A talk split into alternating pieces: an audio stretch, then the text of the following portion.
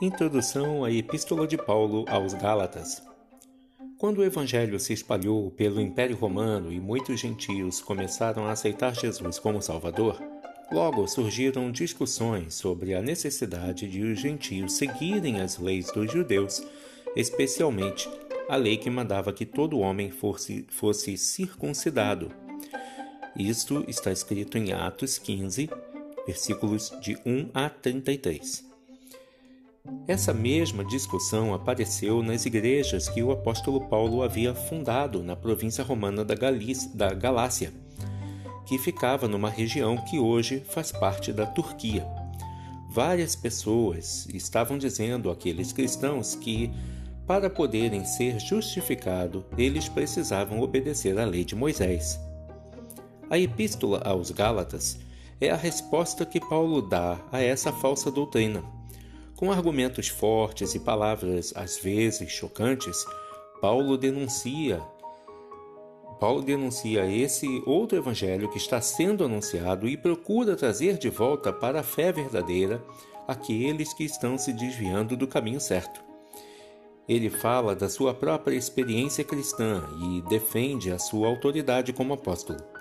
Mostra também como, na reunião dos líderes cristãos em Jerusalém, ele tinha recebido a aprovação deles para continuar a anunciar a mensagem de que a salvação depende somente da fé e não daquilo que a lei de Moisés manda fazer. Em defesa de sua posição, Paulo cita o Antigo Testamento e fala da experiência de Abraão, o pai do povo escolhido.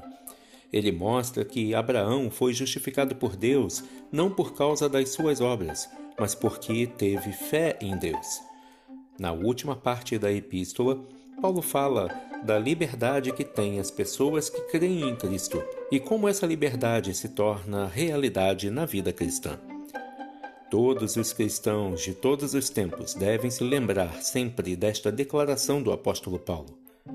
Para a liberdade foi que Cristo nos libertou.